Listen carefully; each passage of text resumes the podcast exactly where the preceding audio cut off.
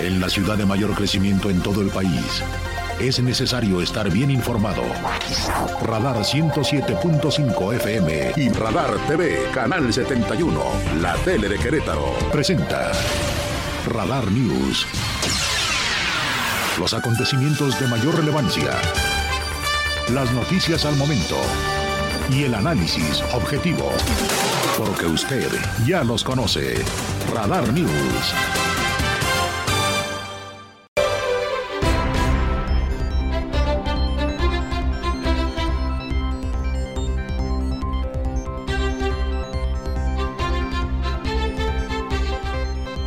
Y unos cuantos segundos. Soy Andrés Esteves y en esta nueva semana tengo el enorme gusto de saludarle y agradecer su confianza. Felices Pascuas de resurrección a todas y todos ustedes. Que la luz, el resplandor de la resurrección de Jesús Cristo nos acompañe siempre, nos guíe, nos proteja, nos dé. De verdad, son mis mejores deseos para todas y todos ustedes.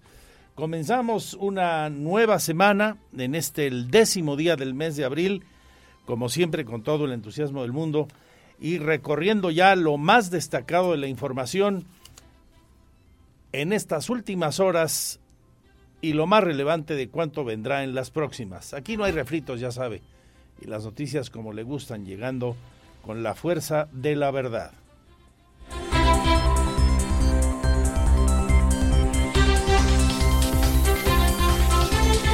Hoy regresó la mañanera después de que jueves y viernes el presidente estuvo descansando allá en el sureste mexicano en una de sus fincas. Hoy le volvieron a preguntar sobre el lamentable suceso, sigo pensando, la negligencia criminal en las instalaciones del Instituto Nacional de Migración en Ciudad Juárez. Él pide esperar a que concluyan las investigaciones de la Fiscalía General de la República para actuar respecto a las responsabilidades que pudo haber tenido, por ejemplo, su amigo Francisco Garduño, quien es el titular del Instituto Nacional de Migración, como le conté aquí en su momento, ya hace tiempo, el primer político que le dio trabajo a López Obrador, muy joven entonces el tabasqueño tienen razón las autoridades de El Salvador, como las autoridades de Guatemala, de Colombia, de Venezuela. Es muy lamentable lo que sucedió. Ellos tienen que proteger la vida de sus conciudadanos. Esa es la labor del gobierno y nosotros estamos en comunicación con ellos para ayudar y también, como lo dije desde el primer día, no va a haber impunidad, se va a castigar a los responsables, va a continuar la investigación, ya hay detenidos y todavía no concluye el proceso de investigación para castigar a los responsables de esta tragedia. No concluyen las investigaciones. Esto lo dijo hoy el presidente en la mañanera a propósito eh, le cuestionaron de las fuertes declaraciones del gobierno de la República del Salvador, que desde su capital, San Salvador, este fin de semana exigieron justicia y dijeron, en voz de una de sus vicepresidentas, que van a estar muy al pendiente de lo que haga el gobierno mexicano por cuanto a las sanciones que correspondan debido a los hechos donde varios de sus connacionales murieron allá en Ciudad Juárez, en aquella fronteriza ciudad de Chihuahua. Vamos a comentar también de la actualidad de Querétaro, por supuesto, entre las cosas destacadas. Le cuento a usted que la universidad ha detectado un incremento en los casos de violencia entre los universitarios, eh, entre compañeros de, de clases. La rectora destaca que nuestra entidad ocupa el primer lugar de violencia en ámbito escolar, 40.3% de incidencia a lo largo de la vida académica de una persona. No hace poco lamentábamos otra presunta violación equiparada en, una escuela entre dos muchachos eh, y hemos tenido lamentablemente varios sucesos a lo largo del último año que aquí hemos compartido algunos muy desagradables. Hasta un chico que en una telesecundaria se acuerdan allá por el salitre eh, lo quemaron sus compañeros eh, varios casos de violación equiparada. En fin la violencia en las escuelas el llamado bullying está en un nivel que la estadística nos pone pues en ese nada honroso primer lugar y ojalá que a reflexionar y actuar en consecuencia. La universidad no escapa a esa problemática. Creo que esto es, esto es muy importante. Tenemos un primer lugar nacional en violencia escolar y que esta violencia escolar es ejercida principalmente por compañeros varones. Y, esto resalta de forma muy importante porque justamente hemos nosotros notado en nuestra universidad, particularmente en la preparatoria, pero no únicamente en la preparatoria, un incremento importante de violencia entre pares, entre compañeras, compañeros y particularmente la ejercida por compañeros varones. Muy importante. Tendremos los detalles de esta declaración y de la estadística que divulga hoy Teresa García Gasca. También de entre lo destacado, se veía venir, pero ya lo hace oficial hoy la secretaria del Trabajo, lo leo en andresesteves.mx, se reunió con la gente de los sindicatos más representativos de Querétaro, la titular de esa secretaría, y señala que no habrá desfile el primero de mayo. Están buscando alternativas, están buscando opciones para eh, que puedan los trabajadores en esa emblemática fecha, la conmemoración del Día del Trabajo, manifestar a las autoridades sus eh, reclamos que eh, hagan sus planteamientos a la autoridad así en lo corto, de cerquita, pero eh, pues no, no habrá eh, desfile por las calles del centro histórico como se acostumbraba. Vamos a tener también la página de sucesos, la información más eh, relevante de ese segmento. Ayer afortunadamente apareció la chica reportada por varios días como desaparecida la Fiscalía del Estado de Veracruz finalmente dio con ella. Se informa que hoy, este lunes, ya estará aquí en Querétaro. Se había convocado a una manifestación por parte de su familia para esta mañana. Obviamente ya no hubo necesidad de este acto, de esta actividad, porque Guadalupe Saraí Jiménez Mendoza fue encontrada con vida en tierras eh, jarochas. El día de hoy estará aquí haciendo su declaración seguramente y siendo asistida por las autoridades correspondientes. La Fiscalía informaba esto, ya que llegue hoy, pues seguramente habrá seguimiento y se lo tendremos, por supuesto, aquí. También tendremos los deportes con Víctor Monroy, el rival de Gallos para el próximo fin de semana, el Tigres de la Universidad de Nuevo León, ya tiene nuevo técnico después de que perdió en la última semana. El equipo universitario vendrá con todas sus estrellas y Dante Siboldi, que regresa a la dirección técnica de un equipo en México. A mí me gusta, es un buen entrenador, Siboldi.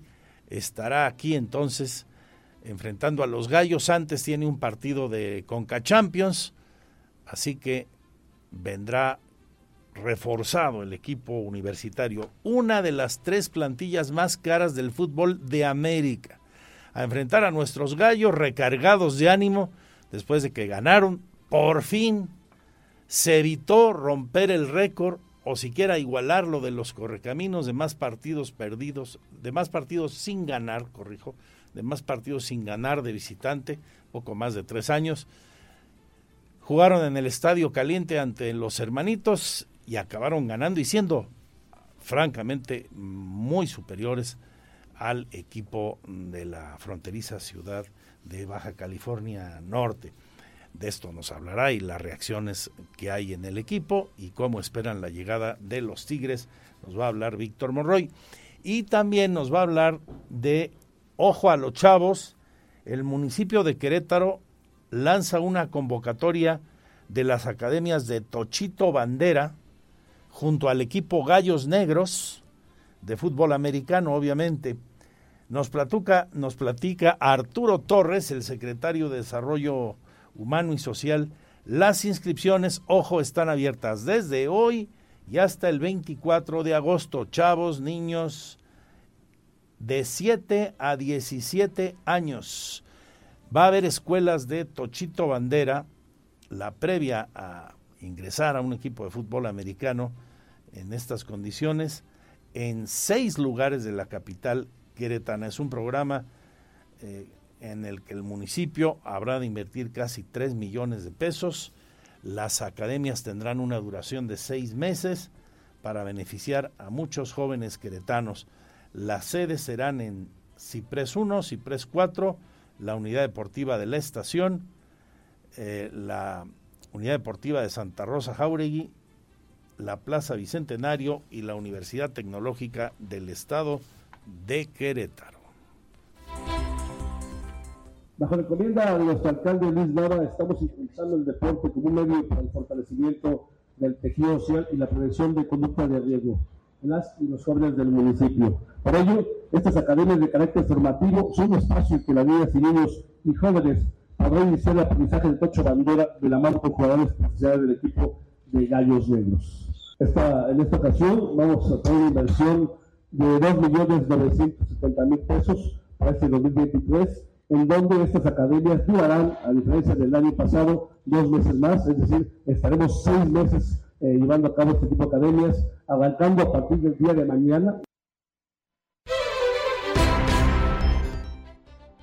Mucho éxito. También ya le pusieron fecha a la nueva edición de la carrera nocturna que también eh, el municipio de Querétaro realiza desde hace algunos años con mucho éxito. Va a ser el mes de noviembre, una vez que esté terminado el paseo 5 de febrero. Será la carrera nocturna, incluso podría cambiar la ruta, quizá quieran aprovechar ya el remodelado paseo 5 de febrero, es una posibilidad de acuerdo a lo que he podido saber y aquí le adelanto. Así que quédese con nosotros hasta las 3 porque son lo mejor del programa.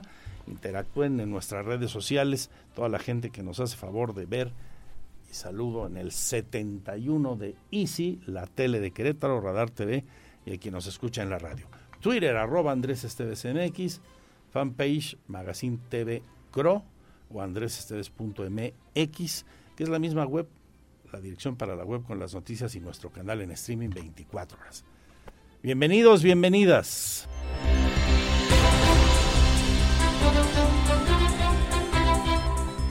Porque siempre estamos cerca de ti. Síguenos en nuestras redes sociales. En Facebook, Radar News Querétaro. En Instagram, arroba Radar News 1075 FM. En Twitter, arroba Radar News 1075. Radar.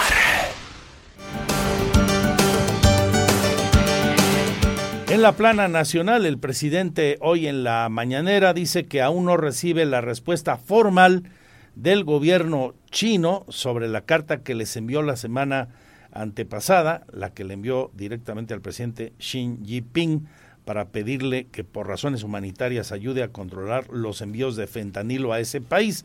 Recordemos que hubo una respuesta que se divulgó a través de la agencia de noticias china, donde una de las eh, mujeres encargadas de la comunicación de ese gobierno, señaló que México, en, la respuesta del gobierno chino, le dice a México que nuestro país nunca ha hecho oficial algún tipo de decomiso de fentanilo chino en territorio mexicano, al tiempo que agregaban, le pongo a usted todo el contexto, los chinos, que este, los Estados Unidos mejor se dediquen a procurar atención al problema del fentanilo en su país y no culpar a terceros de sus problemas.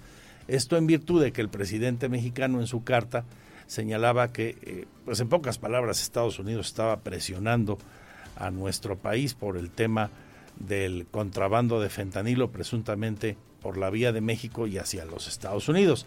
A lo que horas más tarde, se lo contaba aquí ese mismo día, el gobierno de Estados Unidos dijo, mentira, el fentanilo sí se produce en China y nosotros hacemos lo que nos toca en nuestro país. Y se armó ahí una rebatinga dialéctica, una bronca mediática entre los chinos y los Estados Unidos y nosotros en medio después de esa carta del presidente. Esto dijo hoy López Obrador.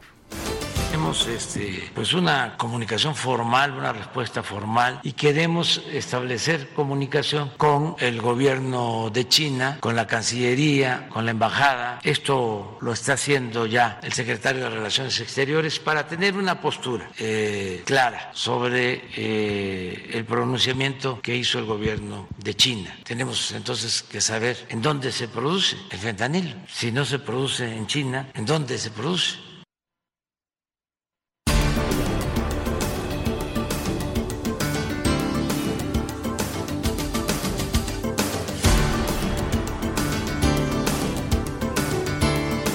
Vamos a ver cuándo llega esa comunicación oficial entonces. En más eh, información del presidente, recordó la instrucción dada hace un par de años ante cualquier persona o elementos cercanos que hayan trabajado con García Luna, que estos no deben trabajar en el actual gobierno. Y volvió a decir que no mantiene complicidad con nadie. Esto lo comenta el presidente porque le dijeron la mañanera le comentaron que se había detectado a gente que había trabajado con García Luna chambeando en el actual gobierno en áreas de seguridad.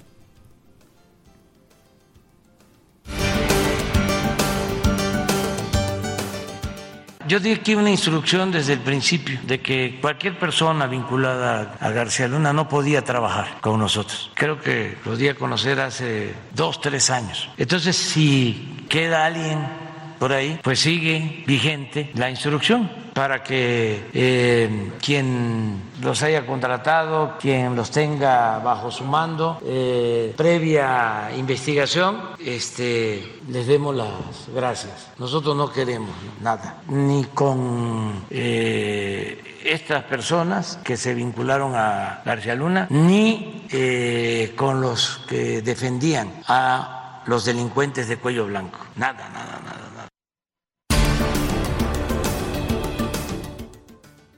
Cientos de migrantes cerraron parcialmente el puente fronterizo de Ciudad Juárez.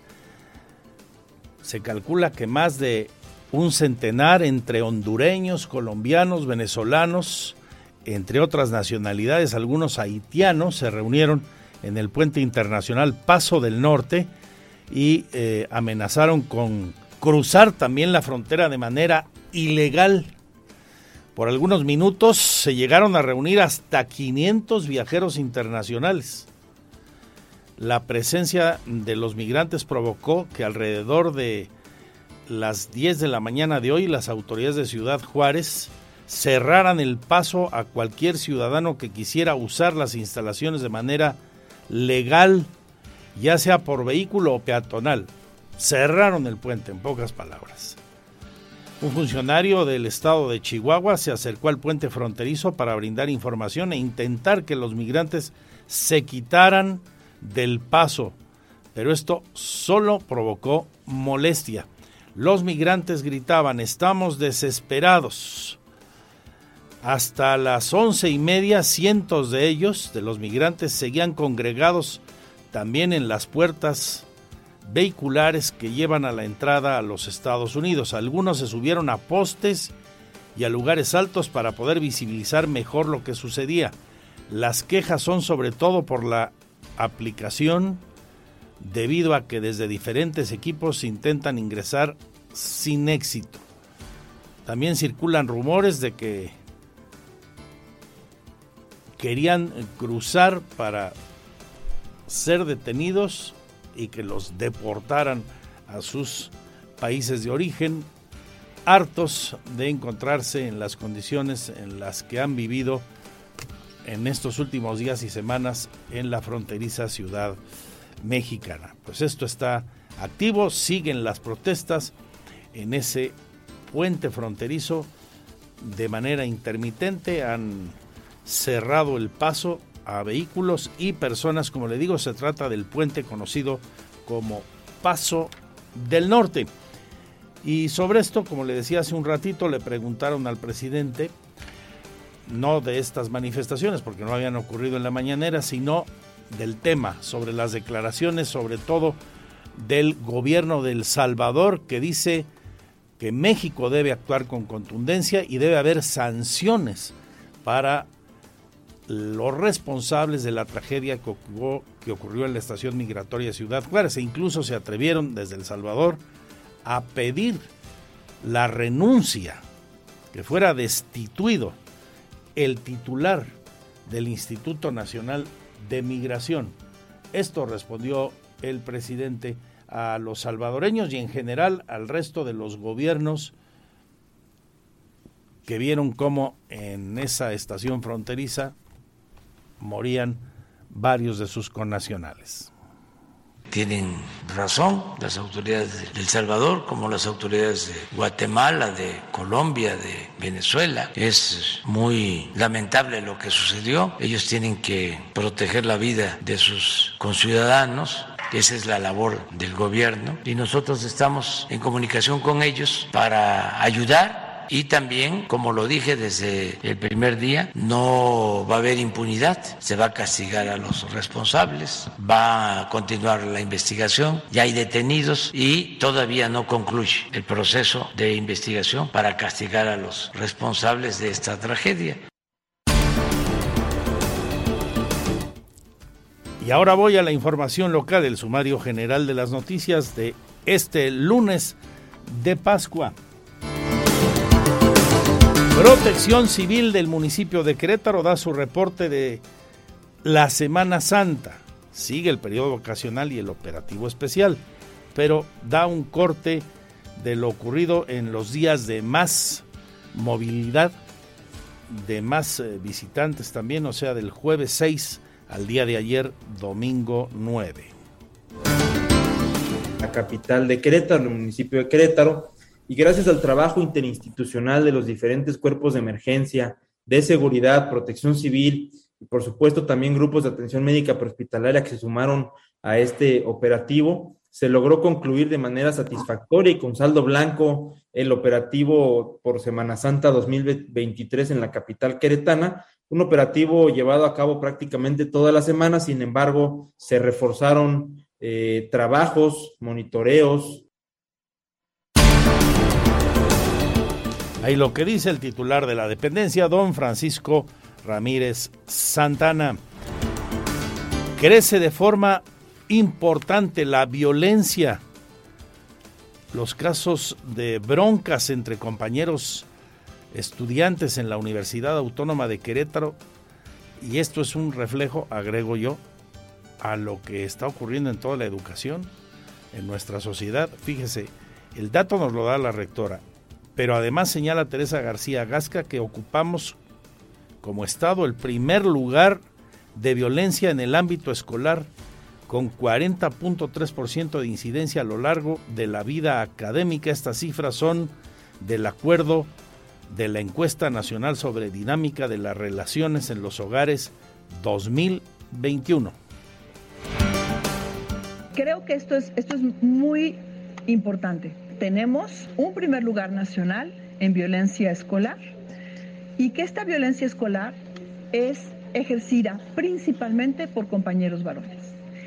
Y, esto resalta de forma muy importante porque justamente hemos nosotros notado en nuestra universidad, particularmente en la preparatoria, pero no únicamente en la preparatoria, un incremento importante de violencia entre pares, entre compañeras, compañeros y particularmente la ejercida por compañeros varones. Muy importante.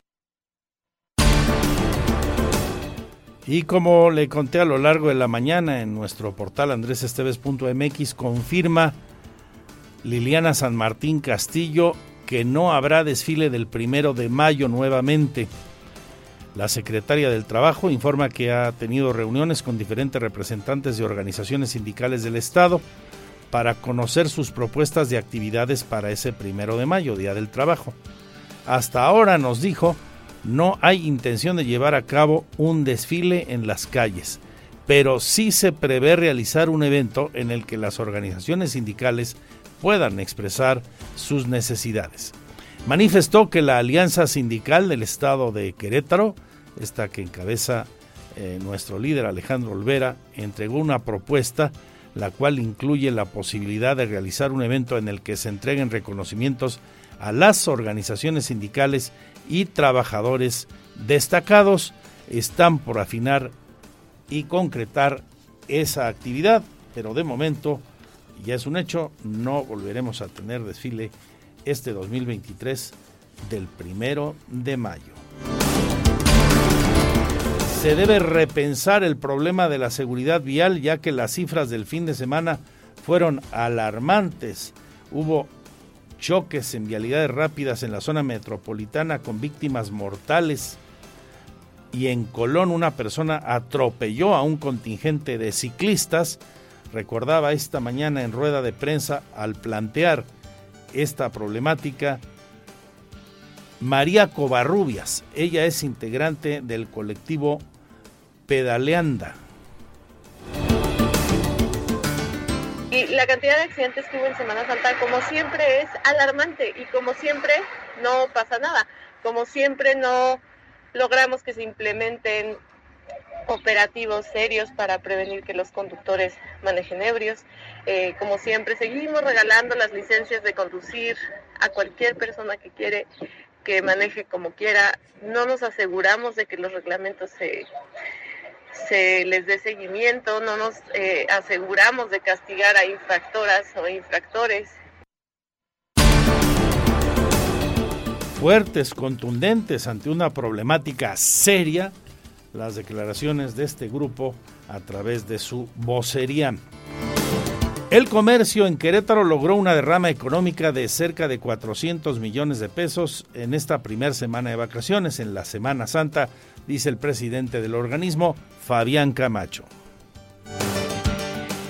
Los negocios de Cámara de Comercio reportan una derrama económica de 400 millones de pesos, sobre todo fortalecido en el tema de turismo, donde tuvimos una ocupación hotelera, sobre todo en espacios de zona metropolitana, de hasta 85% y tuvimos incremento en ventas de hasta en un 20%.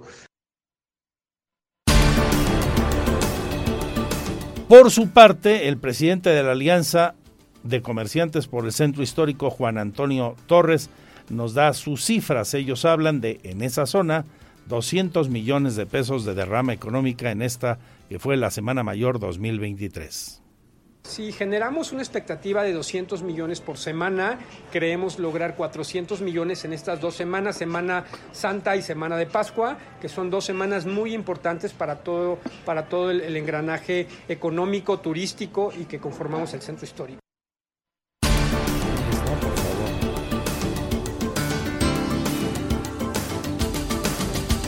El presidente municipal de Querétaro, Luis Nava, firmó un convenio de colaboración con Exhibición México que permite la donación de equipos de videovigilancia a la Secretaría de Seguridad Pública del municipio de Querétaro. Avanzamos pues con claridad, dando pasos firmes por un Querétaro más seguro, con más tranquilidad para las familias de hoy y de las siguientes generaciones. Avanzamos siempre mejor preparados por el Querétaro que tanto queremos. En más información, leo en andresesteves.mx también que se anuncia para los días 19 y 20 de este mes de abril en el Querétaro Centro de Congresos la Expo Data Chain Summit. Participan compañías de todo el mundo, las más grandes de la tecnología.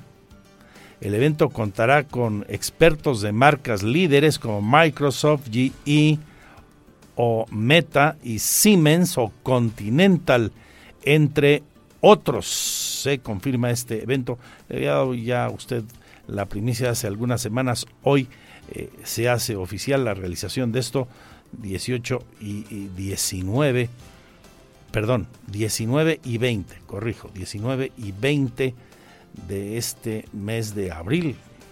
Buen encuentro, habrá que estar al pendiente. Vienen grandes líderes en el sector, ¿no? habrá que esperar pues qué nos dicen y qué experiencias nos comparten, qué viene de nuevo en este apasionante mundo del desarrollo eh, tecnológico. En la página de sucesos, personal de protección civil del Marqués nos informa que realizan la búsqueda del cuerpo de una menor de 15 años de edad que ingresó a la presa del Carmen en el Marqués y no ha salido del lugar. Javier Amaya nos informa que siguen con las labores desde muy temprano el día de hoy. Están apoyados por siete buzos integrantes de eh, la Coordinación Municipal de Protección Civil y ya han pedido apoyo a otras entidades, a otras instituciones. No entendemos, a pesar de las advertencias de cada temporada vacacional y por desgracia pues esta chica ya tiene desde ayer que no aparece después de haberse metido a esa presa del Carmen, aquí muy cerquita, prácticamente en la zona de conurbamiento, en el área metropolitana. Y también, como le conté a usted hace un rato y desde eh, ayer justamente, pues apareció la chica que estaba reportada desde hace más de cinco días como desaparecida por sus familiares. Se había incluso hecho una convocatoria a través de redes sociales para una manifestación hoy en la Plaza de Armas exigiendo la aparición de esta joven. Pero mire, afortunadamente ayer fue localizada en Veracruz y las autoridades de la Fiscalía esperan que hoy estará en Querétaro rindiendo su declaración Guadalupe Saraí Jiménez Mendoza. De esas buenas noticias que quiere uno dar siempre, fue localizada por elementos de la Fiscalía del Estado de Veracruz. Deportes, espectáculos y mucho más de información que se está generando, se la vamos a proporcionar a usted de aquí y hasta las 3, ya sabe, como a usted le gusta, llegando con la fuerza de la eh, verdad. Em, a propósito del día de hoy y la llegada de esta joven, Saraí, hay ya una eh, revelación contundente. No se trató su desaparición de ningún delito de acuerdo a con eh, las de acuerdo a las versiones que se tienen ya, no hubo delito. O sea, pues ella decidió irse a Veracruz y pues no avisar, la localizaron en Jalapa, la capital de Veracruz. Hasta el momento, la carpeta de investigación refiere mm, que no fue víctima de ningún delito. Bueno, por otra parte, eh, comparto a ustedes que lamentablemente el día de hoy, por la mañana, falleció la compañera comunicadora, eh, presentadora de diversos programas de entretenimiento y también en algún tiempo de noticias, fui compañero de ella por varios años en la señal de Cablecom, el antecedente de Easy, en Radar TV donde usted nos ve, en aquella visión 10. Brenda Miranda dejó de existir el día de hoy. Descansa en paz, nuestro más sentido pésame a sus padres, a su hija, que Dios la tenga en su gloria. Se nos adelantó hoy Brenda Miranda. Una con 39 regreso con el detalle de toda la información del día. Este es el resumen, lo más importante del día en Radar News. Fue presentado por Restaurant Hacienda Los Laureles. Reserva al 442-218-1118. Los más exquisitos platillos de comida tradicional mexicana los encuentras en Restaurant Hacienda Los Laureles. Reserva al 442-218-1118 y disfruta de tus comidas en un ambiente exclusivo y acogedor en el patio al interior de una bella hacienda. Carretera México-San Luis Potosí, kilómetro 8.5 Jurica. Restaurant Hacienda Los Laureles. Comida tradicional mexicana. Tenemos todos los cuidados para la salud y seguridad de nuestros clientes. Porque siempre estamos cerca de ti. Síguenos en nuestras redes sociales. En Facebook, Radar News Querétaro. En Instagram, arroba Radar News 1075 FM. En Twitter, arroba Radar News 1075. Estas son las efemérides del 10 de abril. El 10 de abril de 1789 nace Leona Vicario en la Ciudad de México. Fue una de las figuras más destacadas de la independencia de México durante la cual formó parte de los insurgentes, teniendo un papel de espía alertando de las situaciones que ocurrían en la capital del virreinato. Fue esposa del abogado Andrés Quintana Roo. Para el año de 1864, Maximiliano de Habsburgo acepta la corona de México que le ofrecen los conservadores mexicanos. Fue así como inició el Segundo Imperio Mexicano, además se firman con Francia los tratados de Miramar entre Napoleón III y Maximiliano. En 1912, el transatlántico Titanic parte del puerto de Southampton en Reino Unido rumbo a Nueva York, Estados Unidos. Lo que habría de ser un viaje histórico por la grandeza del barco y la ingeniería humana terminó pasando a la historia como uno de los hundimientos más famosos jamás ocurrido. Siete años después muere Emiliano Zapata en la hacienda de Chinameca, Morelos. Emiliano Zapata Salazar, conocido como el caudillo del sur o el Atila del Sur, fue un campesino y militar mexicano que participó en la Revolución Mexicana como comandante del Ejército Libertador del Sur. Zapata se posicionó como uno de los principales líderes revolucionarios desde la presidencia de Francisco y Madero. Este día, la bandera nacional deberá izarse a media asta. Más tarde, en el año de 1925, se publica por primera vez la novela de El Gran Gatsby de Scott Fitzgerald en Nueva York, Estados Unidos. Esta novela está ambientada en los locos años 20. La novela cuenta la trágica historia de Jay Gatsby, un millonario hecho a sí mismo, y su búsqueda de Daisy Buchanan, una joven rica a la que amaba en su juventud. Para finalizar, un 10 de abril del 2013, el gobierno de Uruguay aprueba la ley de matrimonio igualitario. Para Grupo Radar, Adrián Hernández. Goles, estadísticas, pasión, victorias, empates, derrotas y todo lo que acontece en el mundo deportivo con Víctor Monroy en Radar Sports.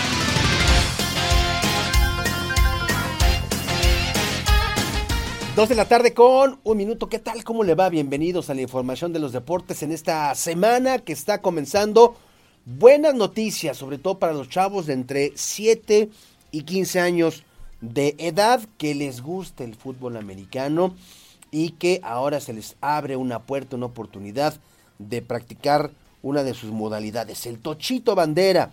Y es que el municipio de Querétaro anunció una convocatoria de academias gratuitas de Tochito Bandera en conjunto con el equipo de fútbol americano queretano, los Gallos Negros. Hoy se hizo el anuncio, hoy el secretario de Desarrollo Humano y Social, Arturo Torres, pues dio a conocer todos los detalles y mi compañero Alejandro Payán nos trae la información.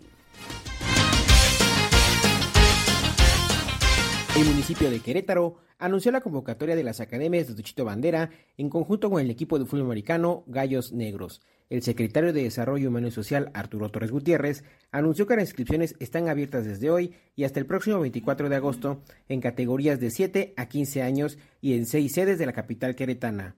La inversión de este programa será de 2.930.000 pesos y las academias durarán seis meses. Se espera beneficiar a 600 jóvenes queretanos. Las sedes de estas academias serán el Ciprés 1, el Ciprés 4, la Unidad Deportiva La Estación, el CDC Santa Rosa Jauregui, la Plaza Bicentenario y el AUTEC. Bajo la encomienda de nuestro alcalde Luis Nava, estamos impulsando el deporte como un medio para el fortalecimiento del tejido social y la prevención de conducta de riesgo las y los jóvenes del municipio. Para ello, Estas academias de carácter formativo son un espacio en que las niñas y niños y jóvenes podrán iniciar el aprendizaje de Tocho Bandera de la mano con jugadores profesionales del equipo de Gallos Negros.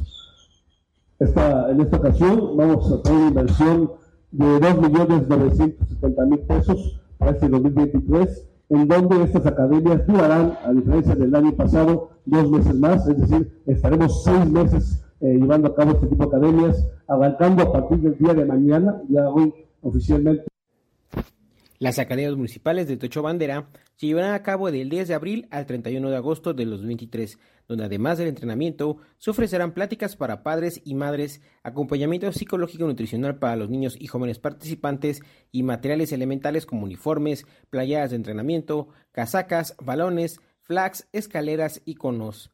Este anuncio también destacó la presencia de la directora del Instituto del Deporte y la Recreación del Estado de Querétaro, Inderec, Iridia Salazar Blanco, quien reconoció esta iniciativa una forma de lograr cambios significativos en la vida de las niñas, niños y adolescentes, así como del presidente también de los Gallos Negros, Carlos Manuel Tostado Bringas. Para Grupo Radar, Alejandro Payán. Bueno, pues ahí la información hay la información de El Tochito Bandera. Oiga, ¿qué pasó en el fútbol mexicano este fin de semana? Jornada 14. Por supuesto, hay que destacar la victoria de los Gallos Blancos del Querétaro, 52 partidos después de no ganar fuera de casa, más de tres años de no conocer la victoria fuera de el estadio La Corregidora, los Gallos Blancos vencen al hermano al millonario, al rico, al consentido de los cholos de Tijuana, al que quieren, al de adeveras, pues le ganaron allá en la frontera norte, dos goles por uno la victoria del equipo queretano con anotaciones de Pepe Zúñiga al 32, Sepúlveda al 56 y Joaquín Montesinos intentó, intentó alcanzar al minuto 89, pero no lo consiguieron.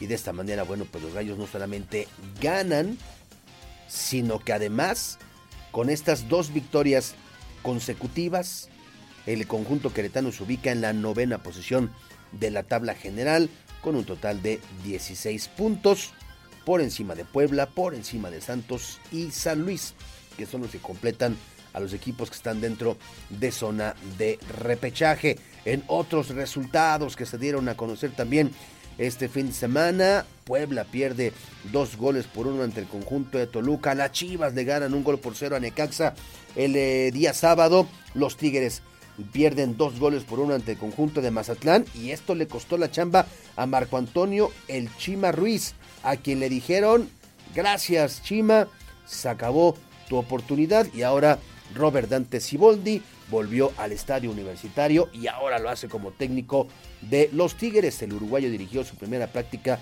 como timonel de los felinos luego de ser oficializado en el puesto tras la salida de Marco Antonio Ruiz. Siboldi es el cuarto técnico que maneja los Azules en menos de un año, luego de que despidieron a Miguel Herrera, al Chima Ruiz y la salida de Diego Coca del banquillo este felino para irse a la selección mexicana. Así, el nuevo estratega de 57 años de edad llegó hoy muy temprano para tomar las riendas del equipo y pues su presentación, su presentación pues eh, se espera, se espera pues que se eh, termine dando en medio pues de la esperanza de tener un buen cierre.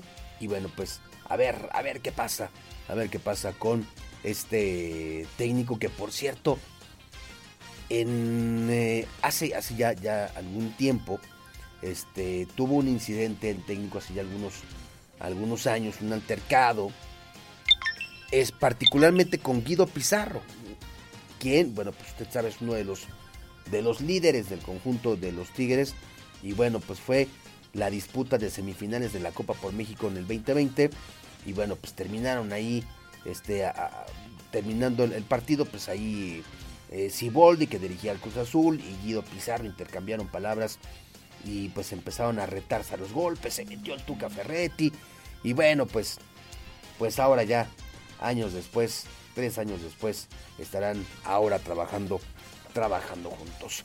En otros resultados, León y Cruz Azul empataron a cero. América le ganó dos goles por uno a Monterrey en lo que me parece pues fue un gran resultado para el americanismo que da un golpe de autoridad y le dice a Monterrey, tranquilito, no va solo, hay quien te está pisando los talones y bueno, pues el América dio una buena exhibición el sábado pasado. Los Pumas el día de ayer resucitaron, revivieron de la mano de Antonio el Turco Mohamed y ganaron tres goles por uno al conjunto de San Luis. Pachuca pierde 4-1 ante los Tuzos del Pachuca y terminó la jornada número 14 con el duelo entre Juárez y Atlas que terminó empatado a cero goles. En más de información local, oiga, si usted está esperando la carrera nocturna, que habitualmente se corría por ahí del mes de mayo más o menos, bueno, pues ¿qué cree? Que será hasta noviembre cuando se lleva a cabo esta carrera, cuando esté terminada la obra de Paseo 5 de febrero y se espera incluso poder cambiar la ruta para poder recorrer parte de esta nueva vialidad. Mi compañero Alejandro Payán platicó con el secretario de Desarrollo Humano y Social del municipio de Querétaro, Arturo Torres, y él fue quien le dio esta primicia de la carrera nocturna. La edición 2023 de la carrera nocturna se realizará en el mes de noviembre, cuando esté terminada la obra de Paseo 5 de febrero. Se espera incluso poder cambiar la ruta para poder recorrer parte de esta nueva vialidad, informó el secretario de Desarrollo Humano y Social, Arturo Torres Gutiérrez. El tema de la carrera nocturna, comentarles que eso sí, teníamos programado que se iba a hacer el día 13 de mayo, pero eh, por cuestiones de no sumar al tráfico que existe en, estos días, en estos meses, eh, hablé con el alcalde y acordamos que la carrera la vamos a pasar para la primera, segunda semana máximo de noviembre. Eso sí es un, qué bueno que me preguntas y esto eh, medida como medida de poder este, también sumar a las estrategias que está haciendo el gobierno del Estado para disminuir el tráfico, como lo fue y nos pidió al municipio, el de, el de mandar al personal con vehículos a hacer home office. Entonces parte de lo que también vamos a hacer es no, no, no hacer la carga nocturna, porque como ustedes saben, y es que la organización de la carrera nocturna requiere del cierre de vialidades en el primer cuadro de la ciudad, además del cierre en otras arterias como Bernardo Quintana desde la tarde, lo que complicaría la vialidad y la movilidad. Dijo también que si la obra de Paseo 5 de febrero está concluida para esta fecha, se modificaría la ruta para poder pasar por una parte de esta nueva vialidad. Torres Gutiérrez recordó que el año pasado corrieron 5.000 personas de forma gratuita en esta tradicional carrera que se realiza en la capital queretana, aunque hay hasta 600 corredores no registrados que también participan. Para Grupo Radar, Alejandro Payán. Hoy le esperamos a las 3 de la tarde Roberto Sosa Calderón y un servidor en Radar Sports. Vamos a platicar de lo que ocurrió en este fin de semana, vamos a desmenuzar esta jornada 14 del balompié azteca y por supuesto hablar de lo más nuevo de la actualidad de los deportes. Ya lo sabe al terminar la segunda emisión de Radar News. Siga usted con nosotros, bien informado. A las 3 nos volvemos a escuchar.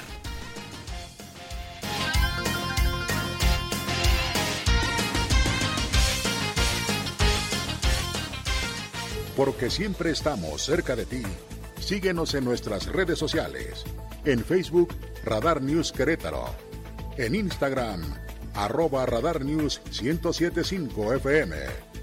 En Twitter, arroba Radar News 1075. Radar. Teatro, cine, conciertos. El show business en Querétaro en Radar News Entertainment. Excelente inicio de semana, muy buenas tardes Andrés y a todos los radioescuchas de Radar News. Mi nombre es Olivia Lara y les comparto la sección de cultura y espectáculos. La reconocida galería de arte londinense Saatchi Gallery abrió sus puertas para exponer una muestra distinta a lo que comúnmente no figura dentro del arte contemporáneo. Se trata de una exposición de graffiti en la que distintos artistas urbanos ofrecen su obra para contemplación del público titulada Beyond the Streets London, más allá de las calles de Londres. La exhibición muestra la obra de más de 100 grafiteros de todo el mundo, que va desde los grafitis en los vagones de los trenes a los murales urbanos a gran escala. La iniciativa fue apoyada por Adidas Originals y se estima que es una de las muestras más ambiciosas en el Reino Unido, que ocupa los tres pisos de la icónica Galería Saatchi de Londres. Esta exposición fue pensada por Roger Gastman, que analizó el fenómeno del graffiti como una muestra necesaria de la expresión pública en la que se destaca el importante trabajo disciplinario de cada uno de los artistas urbanos y el impacto que su obra ofrece al arte contemporáneo.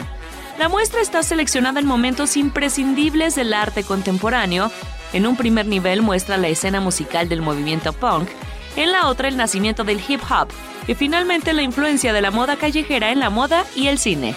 Con exhibiciones exitosas en Los Ángeles y Nueva York, la exposición Beyond the Streets London presenta obras novedosas y a gran escala, objetos efímeros y originales, y una fotografía de la moda y el impacto que estas expresiones causan en la sociedad como formas de representar el arte callejero.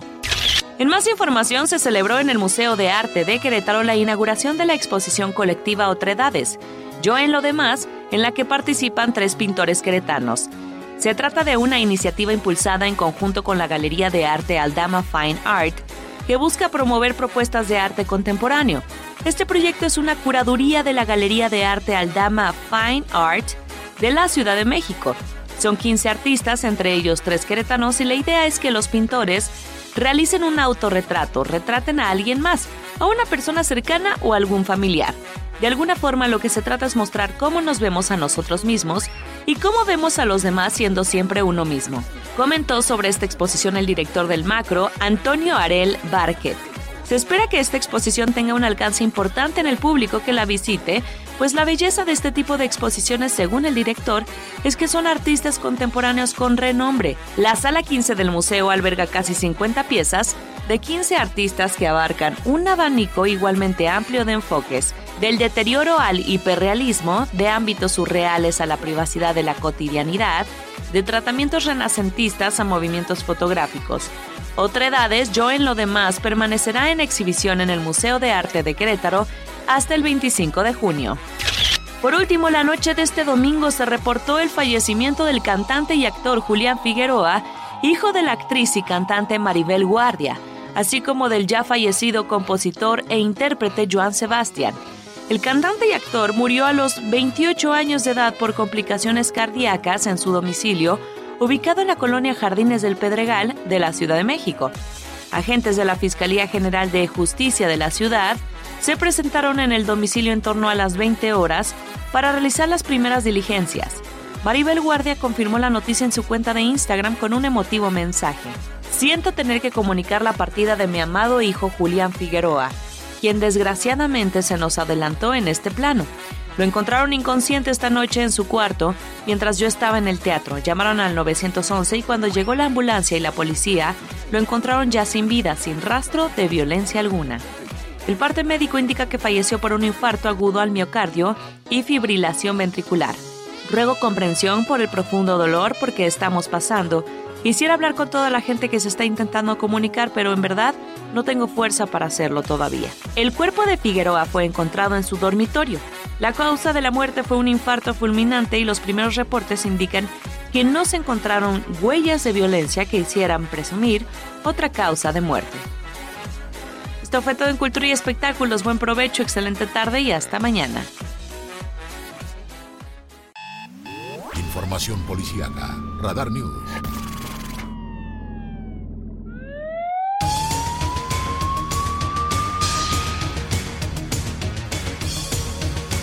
Gracias por seguir con nosotros. Eh, le tengo eh, una última hora.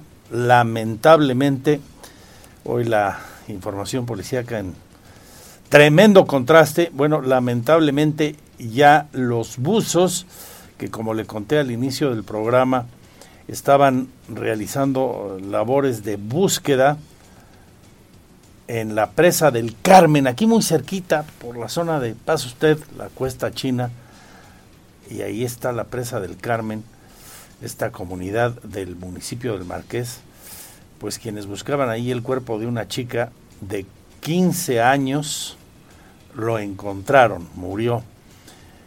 El gobierno municipal del Marqués está informando esto a través de Protección Civil y la sección de rescate del Departamento de Atención a Emergencias. Se recuperó el cuerpo de esta mujer tan joven. Murió por ahogamiento en esa presa de la comunidad ya referida. Y luego dan más detalles en su comunicación oficial. Dicen que a través del número único de emergencias 911 el día 9 de abril a las 6.28 de la tarde, o sea, ayer, recibieron el reporte de una persona menor de edad, la cual se encontraba realizando actividades acuáticas al interior de la presa, misma que, al decir de familiares, no salió a la superficie. Al arribo del personal de protección civil al sitio, se iniciaron las operaciones de búsqueda y recuperación del cuerpo, no la localizaron anoche y el día de hoy, 10 de abril, finalmente, tras de que se reanudaron las labores a las 10.28 de la mañana y tras varias inmersiones, lograron rescatar el cuerpo de esta infortunada jovencita. Pues descanse en paz. Y ya ah, tengo aquí las imágenes, el video. Se lo vamos a poner a la gente que nos sigue en la tele, en Radar TV, la tele de Querétaro en el 71 de Easy. Eh, las imágenes que está divulgando la Fiscalía General de Justicia de Querétaro. Ahí observamos en una silla entre dos mujeres de la Fiscalía a la joven Saraí, la cual había desaparecido. Se le buscó por Puebla y Veracruz y finalmente ayer fue encontrada en Veracruz por parte de elementos de la Fiscalía. Aquí el momento en que está llegando al Aeropuerto Internacional de Querétaro durante la madrugada de hoy. Dice la Fiscalía que aplicaron los protocolos de protección integral y se trasladó de Veracruz a Querétaro en un vuelo privado. De acuerdo con la primera declaración de Saraí, no fue víctima del delito. Y leo textual el boletín, la Fiscalía General del Estado informa sobre los actos de investigación realizados para la localización de Saraí. La carpeta de investigación se inició el 7 de abril a las 22.04 horas y compareció su pareja sentimental. Desde ese momento se activaron los protocolos de atención y búsqueda inmediata con los que cuenta esa institución. A partir de la denuncia presentada y conforme a la ley, la Fiscalía aplicó los protocolos, protocolos de búsqueda y las eh, capacidades institucionales en coordinación con distintas fiscalías del país. El trabajo de investigación dio como primera ubicación el estado de Puebla, lugar a donde acudieron elementos de la Policía de Investigación del Delito para el domingo 9 de abril y en continuidad a las acciones ininterrumpidas sobre su búsqueda, elementos de la Fiscalía de Querétaro la localizaron con vida en Jalapa, Veracruz. Conforme a las investigaciones y en atención a los protocolos, acudió personal especializado para brindarle atención emocional además del traslado a este estado para su valoración médica y resguardo de su integridad. Son las primeras imágenes que vimos cuando ella está eh, acompañada de dos mujeres integrantes de la fiscalía sentada, vestida con ropa de color totalmente negro. Cabe destacar, dice Fiscalía, que al momento de recabar su entrevista formal dentro de la carpeta de investigación, ella refirió no haber sido víctima de delito, de igual forma y por disposición legal, así como protocolos de ley, la información que proporcionó la víctima se mantendrá en reserva hasta que concluyan las investigaciones. es todo lo que dice el boletín. Como les digo, ella llegó a Querétaro vistiendo eh, una falda negra, una blusa roja, y eh, luego le proporcionaron una chamarra negra con el escudo de la fiscalía. Por cierto, y aquí en las imágenes se observa a Saraí platicando con las dos elementos mujeres integrantes de la Fiscalía de Querétaro. Pues qué bueno, está bien y que pues todo se trató de una decisión personal de ella pero no fue víctima de ningún delito. Dos con 21 minutos, los que sí son víctimas de delitos y algunos muy graves, reprobables, violación equiparada, violaciones, agresiones de todo tipo, psicológicas, físicas o económicas, a veces hasta de ese nivel, son los jóvenes estudiantes, las jóvenes estudiantes a todos los niveles. Hoy la rectora, por ejemplo, revela que ha habido un incremento muy importante de la violencia entre los jóvenes estudiantes en la Universidad de Querétaro y retoma la información que circuló ya hace algunos días en el sentido de que Querétaro ocupa el primer lugar nacional en violencia en el ámbito escolar con 40.3 de incidencia a lo largo de la vida académica. Una cifra alta y preocupante. Estos datos eh, surgen de la encuesta nacional sobre la dinámica de las relaciones en los hogares elaborada en el 2021. Todo el detalle en esta información.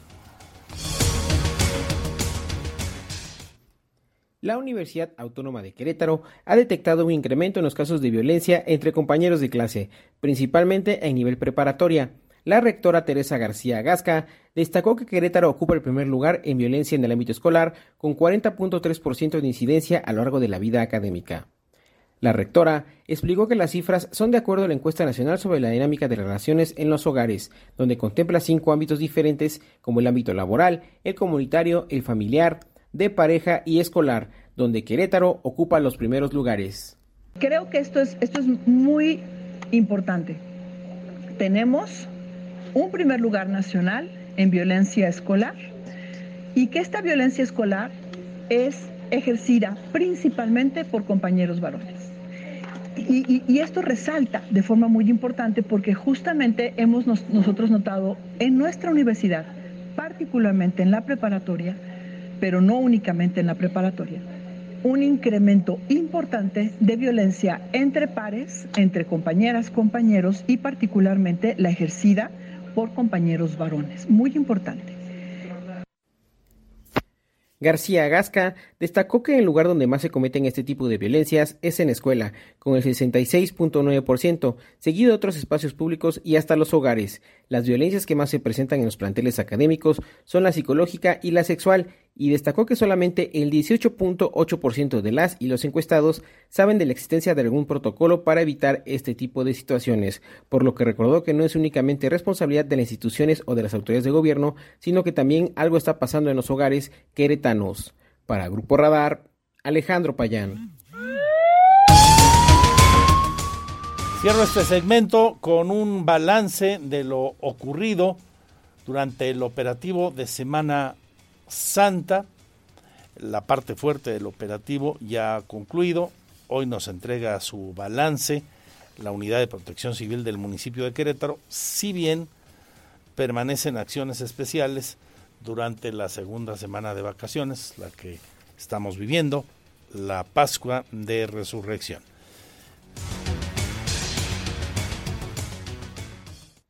El director de la Unidad Municipal de Protección Civil, Francisco Ramírez Santana, reportó saldo blanco durante el operativo interinstitucional realizado por la Semana Santa 2023, que se llevó a cabo del jueves 6 de abril al domingo 9 de abril, con recorridos permanentes por los 12 cuerpos de agua identificados con mayor afluencia en el territorio municipal y un centro de coordinación de operaciones en el primer cuadro de la ciudad. La capital de Querétaro, el municipio de Querétaro, y gracias al trabajo interinstitucional de los diferentes cuerpos de emergencia, de seguridad, protección civil y por supuesto también grupos de atención médica prehospitalaria que se sumaron a este operativo, se logró concluir de manera satisfactoria y con saldo blanco el operativo por Semana Santa 2023 en la capital queretana, un operativo llevado a cabo prácticamente toda la semana, sin embargo, se reforzaron eh, trabajos, monitoreos, el funcionario recordó que se operó con un total de 42 elementos y 11 unidades. La Coordinación Municipal de Protección Civil de Querétaro realizó un total de 150 recorridos por los 12 cuerpos de agua identificados con mayor afluencia en la capital queretana, teniendo un riesgo final de aforo de 2.300 visitantes a los días santos. Afortunadamente, no se registró ningún incidente y logrando por quinto año consecutivo un saldo blanco en accidentes fatales. Destacó también que dentro de las siete delegaciones se llevaron a cabo 15 eventos con las mismas características, registrando un aforo de 4.550 personas. Para Grupo Radar, Alejandro Payán.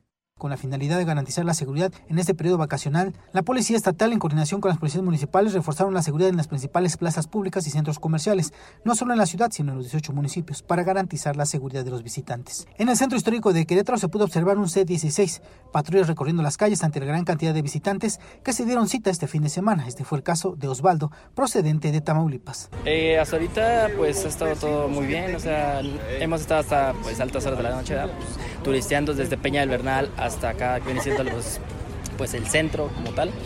Y no, no ha habido problemas alguno, no, no me he sentido ni siquiera incómodo.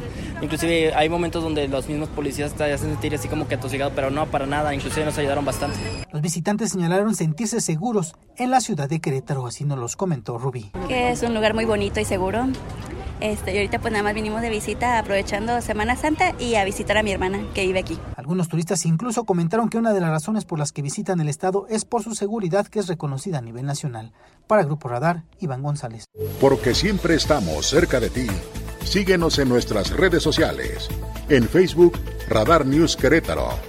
En Instagram, arroba Radar News 1075 FM. En Twitter, arroba Radar News 1075.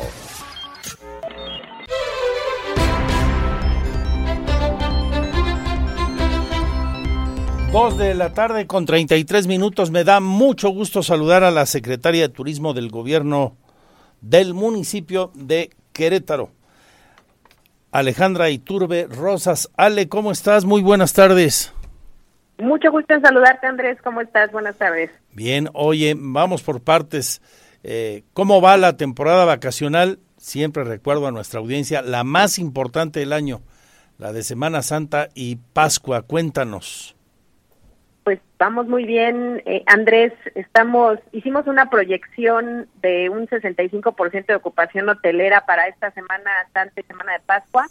Al parecer estamos llegando a, a, esta, a este pronóstico, estos números. Y de ser así, pues terminaremos este periodo vacacional pues con una visita de, de más de 150 mil turistas que nos van a dejar una derrama de más de 400 millones de pesos, Andrés. Esperemos poderles dar ya un número mucho más certero para, para una vez que pase la semana de Pascua, pero todo indica que así será. Muy bien. Oye, y ya viene el Festival de Comunidades Extranjeras, si no me falla la memoria, edición número 15, Ale. Sí, pues muchas gracias, Andrés. Quiero extenderle una cordial invitación a toda la gente que nos está escuchando una invitación de parte del presidente municipal de Querétaro, Luis Nava, para que todos puedan asistir a disfrutar de esta decimoquinta edición del Festival de Comunidades Extranjeras, que como sabes es un evento ya emblemático, muy querido por, por los queretanos y que ya por 14 años se ha llevado a cabo con mucho éxito. Esperamos que esta, eh, bueno, estos 15 años del festival sean también muy exitosos. Estaremos abriendo las puertas del Querétaro Centro de Congresos este jueves 13 estaremos abriendo las puertas a las 5 de la tarde y eh, el festival terminará el domingo 16 de abril. Cerraremos a las 10 de la noche, jueves, viernes, sábado y domingo para que todas las personas puedan ir a este festival a disfrutar de la cultura, la tradición, el folclor, la artesanía y la deliciosa comida que nos quieren compartir con mucho orgullo 57 países que van a estar participando en esta ocasión, Andrés. 57 países a partir de este jueves y todo el fin de semana. ¿Los boletos eh, qué costo tienen? Son, la entrada costará 30 pesos, se pueden conseguir los boletos ahí mismo en la taquilla del evento o por las plataformas de e-ticket sin ningún costo adicional. Igual si lo compras por e-ticket te tendrá un costo de 30 pesos. Y para menores de 3 años, para personas con alguna discapacidad y adultos con credencial de NINAPAM, no tendrá ningún costo, Andrés. Eh, tenemos también apoyo de la Agencia Movilidad del Gobierno del Estado de Querétaro con rutas de transporte público que saldrán cada 30 minutos desde Plaza del Parque y desde el Centro Cultural Manuel Gómez Morín hacia el Querétaro Centro de Congresos para quien no, no tenga o no, no quiera llevar su automóvil. Y también el municipio estará apoyando con rutas de movilidad eh, que irán de la delegación Santa Rosa Jauregui y desde la delegación Félix Félix Osores hacia el Querétaro Centro de Congresos también. Muy bien. Esto va a ayudar mucho porque hay gente que no tiene vehículo, mm, la mayor parte de los queretanos, entonces que haya estos camiones al centro de congresos, que pues no está como para ir a pie, ¿verdad? Salvo que ibas ahí cerquita y no hay muchas, pues los de Colinas y, ¿qué? Lomas del Marqués y poco más, Quintas del Marqués. Si quieren hacer, si quieren hacer pierna, pero si no, mejor agarren el camioncito o su coche, hay un amplio, muy amplio estacionamiento. Bueno, pues que nadie se pierda la oportunidad de disfrutar en estos días que para sobre todo la chaviza y la gente que estudia en otros niveles están todavía de vacaciones, muchos de ellos en la semana de Pascua. Ahí tienen una buena oportunidad de enriquecerse culturalmente conociendo tradiciones en sus diferentes versiones de más de 50 nacionalidades aquí en Querétaro. Oye, eh, ¿ya tienes algún avance del Querétaro experimental? La semana anterior Luis Nava, el presidente, daba a conocer la realización un nuevo año de este que resultó ser un festival muy exitoso. Los fines de semana, desde abril, si no mal recuerdo, hasta agosto del año pasado. ¿Cómo viene este año, Alejandra? Así es, Andrés, también ya anunciamos, igual que el año pasado, este festival Querétaro Experimental va a traer a Querétaro música, danza y teatro a dos plazas públicas de nuestro hermoso centro histórico, que es el Jardín Guerrero y el Jardín Cenea. Y también vamos a contar con dos instalaciones artísticas ubicadas en los andadores 5 de Mayo y Madero. Y bueno, en esta ocasión también llevaremos el arte y la cultura a las otras seis delegaciones de nuestro hermoso Querétaro y eh, iniciaremos el sábado 22 de abril a 3 hasta el 26 de agosto. Tendremos actividades 17 fines de semana, 17 sábados en específico. Y en total, pues eh, estaremos ofreciendo 152 eventos de música, danza y teatro, en donde participarán más de 111 artistas, tanto locales como nacionales como internacionales. Recordemos que son presentaciones artísticas de primer nivel en el espacio público de manera gratuita para que todos los queretanos y los turistas puedan disfrutar de este festival. Muy bien, por lo pronto nos vemos de jueves a domingo en el Querétaro Centro de Congresos y la edición número 15 del Festival de Comunidades Extranjeras. Ale Iturbe, secretaria de Turismo del municipio de Querétaro, te agradezco mucho la atención de recordarnos esto e invitarnos. Buenas tardes. Gracias, Andrés. Hasta luego. Hasta luego. Bueno, ya que estoy con información del municipio de Querétaro, hoy Luis Nava firmó un convenio de colaboración con una empresa que va a donar equipos de videovigilancia para la seguridad pública de la capital del estado. Señor Payán. El presidente municipal de Querétaro, Luis Nava, firmó un convenio de colaboración entre el municipio de Querétaro y HIC Vision México, que permite la donación de equipos de videovigilancia para la Secretaría de Seguridad Pública Municipal con la finalidad de emplear y explotar nuevas funcionalidades inteligentes para fortalecer a la corporación y que las familias queretanas vivan más tranquilas y seguras. Avanzamos pues con claridad, dando pasos firmes por un Querétaro más seguro, con más tranquilidad para las familias de hoy y de las siguientes generaciones. Avanzamos siempre mejor preparados por el Querétaro que tanto queremos. Luis Nava agradeció a Hick Vision a través de Raúl Gong, su representante legal, por este gesto de responsabilidad social de la empresa con las y los queretanos, reiterando el uso eficaz y eficiente que se dará a estos equipos que se han de sumar a la infraestructura operativa y tecnológica del sistema de seguridad que tiene el C4. Para Grupo Radar, Alejandro Payán. Buena y solidaria acción ¿no? de esta empresa. Ojalá muchas eh, compañías afincadas aquí en Querétaro tengan gestos de este tipo u otros más en favor de la sociedad.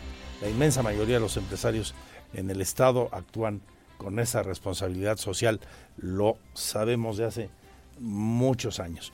Vamos con otro tema y otra vez la alerta, la queja desde asociaciones sobre todo vinculadas con el ciclismo, el uso de la bicicleta como medio de transporte por cuanto a los accidentes y en general, ¿eh? este fin de semana fue muy conflictivo. Aquí las reflexiones del grupo pedaleanda. Se debe de repensar el problema de seguridad vial que hay en el estado de Querétaro, ya que las cifras del fin de semana fueron alarmantes, donde hubo dos choques en vialidades rápidas de la zona metropolitana, ambos con víctimas mortales, y en el territorio de Colón una persona atropelló a un contingente ciclista, donde solo hubo lesionados. Por ello debe de haber un cambio en la estrategia, consideró María Covarrubias, integrante del colectivo Pedaleanda. Y la cantidad de accidentes que hubo en Semana Santa, como siempre, es alarmante y como siempre no pasa nada. Como siempre no logramos que se implementen operativos serios para prevenir que los conductores manejen ebrios. Eh, como siempre, seguimos regalando las licencias de conducir a cualquier persona que quiere que maneje como quiera. No nos aseguramos de que los reglamentos se, se les dé seguimiento, no nos eh, aseguramos de castigar a infractoras o infractores. Eh, creo que al final, pues lo que debe de hacer la, la autoridad para proteger a los usuarios de la vía tiene que ver con empezar a, a repensar el... De acuerdo con la integrante de este colectivo a favor de los derechos de la movilidad plural, los ciclistas del fin de semana pasado llevaron al pie de la letra las recomendaciones de seguridad como lo es usar ropa visible, tener las luces traseras prendidas y que un vehículo los abandere detrás. Sin embargo, aún así resultaron agraviados. María Covarrubias sugirió que la autoridad debe de cuestionar el problema sobre la falta de ciclovías seguras, así como los operativos para la detención de estas personas quienes manejan en estado de ebriedad en temporadas como es la Semana Santa. Para Grupo Radar, Diego Hernández. Muy seria la reflexión y Creo que con toda la razón del mundo todos debemos tomar conciencia sobre la necesidad de manejar con más precaución de manera menos agresiva, con menos distracciones.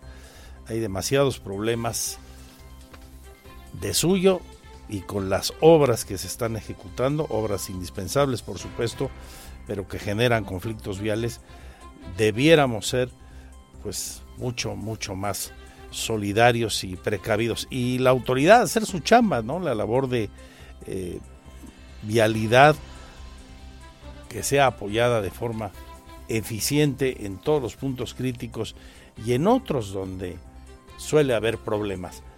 Más notas de impacto social, 16 minutos para las 3. Este año, en la pasada Semana Santa y aún en esta de Pascua, se reubicó a los artesanos que venden sus mercancías en las épocas de muchos visitantes, en épocas pico de turismo. Eh, la reubicación se fue principalmente a los jardines y plazas públicas como el Jardín Cenea, donde todo alrededor del mismo, le contábamos cuando se instalaron el pasado jueves, se ubicaron ahí a estas personas. ¿Qué encontramos entre los visitantes, entre la gente de la ciudad a propósito de la presencia de ellas y ellos ahí? Hay algunas quejas. Aquí sus opiniones.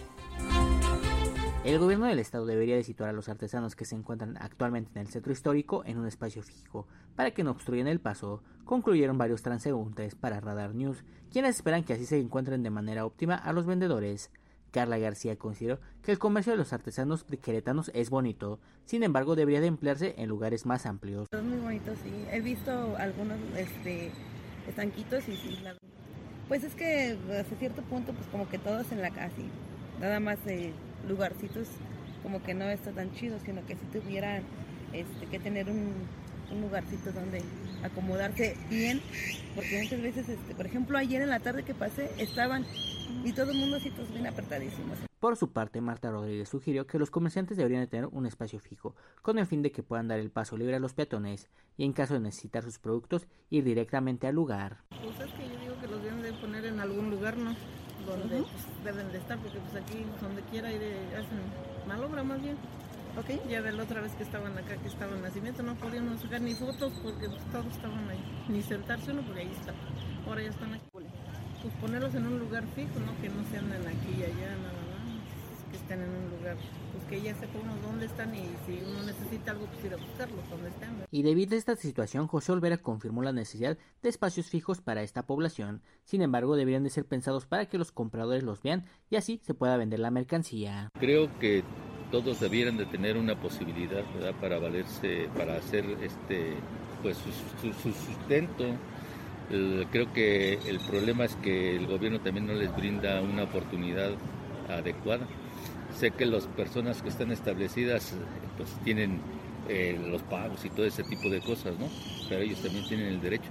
Creo que el gobierno debiera de proporcionarles un lugar adecuado para eso. Yo creo que tendría que ser algo también pensado en ellos, no solamente hacia los establecimientos y hacia las personas, ¿no? O sea, me refiero a nosotros en público en general, porque generalmente les asignan un lugar en donde ni tienen acceso a la, la, gente, o sea, ¿qué van a vender allá? Debido al inicio de las vacaciones de Semana Santa, varios comerciantes se encuentran en varios puntos del primer cuadro de la ciudad, ya sea el Jardín Cenea, Plaza Constitución o la calle Madero. Y aunque ha generado el descontento de varios vendedores de la zona, ellos permanecen ahí realizando su venta. Para Grupo Radar, Diego Hernández. Porque siempre estamos cerca de ti. Síguenos en nuestras redes sociales. En Facebook, Radar News Querétaro. En Instagram, arroba Radar News 1075 FM. En Twitter, arroba Radar News 1075. Radar. Radar News, la mayor cobertura informativa. Continuamos 107.5 FM Radar y Radar TV, Canal 71, la tele de Querétaro.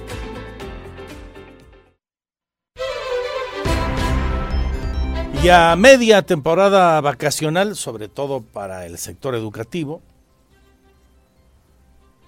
estamos comenzando la semana de Pascua, segunda semana de vacaciones para los chavos y otros niveles educativos, educación superior, mucha de la cual también toma 15 días, Semana Santa y Pascua, a la mitad del periodo, pero después de la primera semana, que es la más importante por movilidad de personas, la Cámara de Comercio nos da su balance.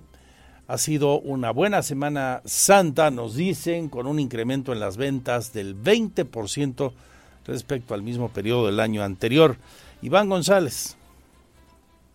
El comercio en Querétaro logró una derrama económica de 400 millones de pesos en Semana Santa. El presidente de la Cámara Nacional de Comercio en Querétaro, Fabián Camacho, detalló que en la zona metropolitana se logró una ocupación hotelera del 85%. Los negocios de Cámara de Comercio reportan una derrama económica de 400 millones de pesos, sobre todo fortalecido en el tema de turismo, donde tuvimos una ocupación hotelera, sobre todo en espacios de zona metropolitana, de hasta 85% y tuvimos incremento en ventas de hasta en un 20%.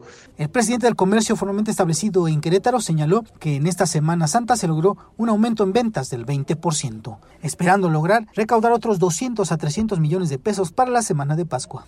Para Grupo Radar, Iván González. Muchas gracias por su compañía a lo largo de esta emisión del lunes de Pascua. A nombre de mis compañeros y compañeras, gracias por su confianza. Se quedan con el más potente programa de la radio deportiva. Nosotros seguimos en las redes sociales donde usted nos hace favor de acompañar también hasta que mañana a la una estemos aquí juntos. Ahora Radar Sports con Víctor Monroy y Roberto Sosa. Salud y suerte, adiós, adiós. Le recuerdo mi Twitter, arroba Andrés Esteves MX.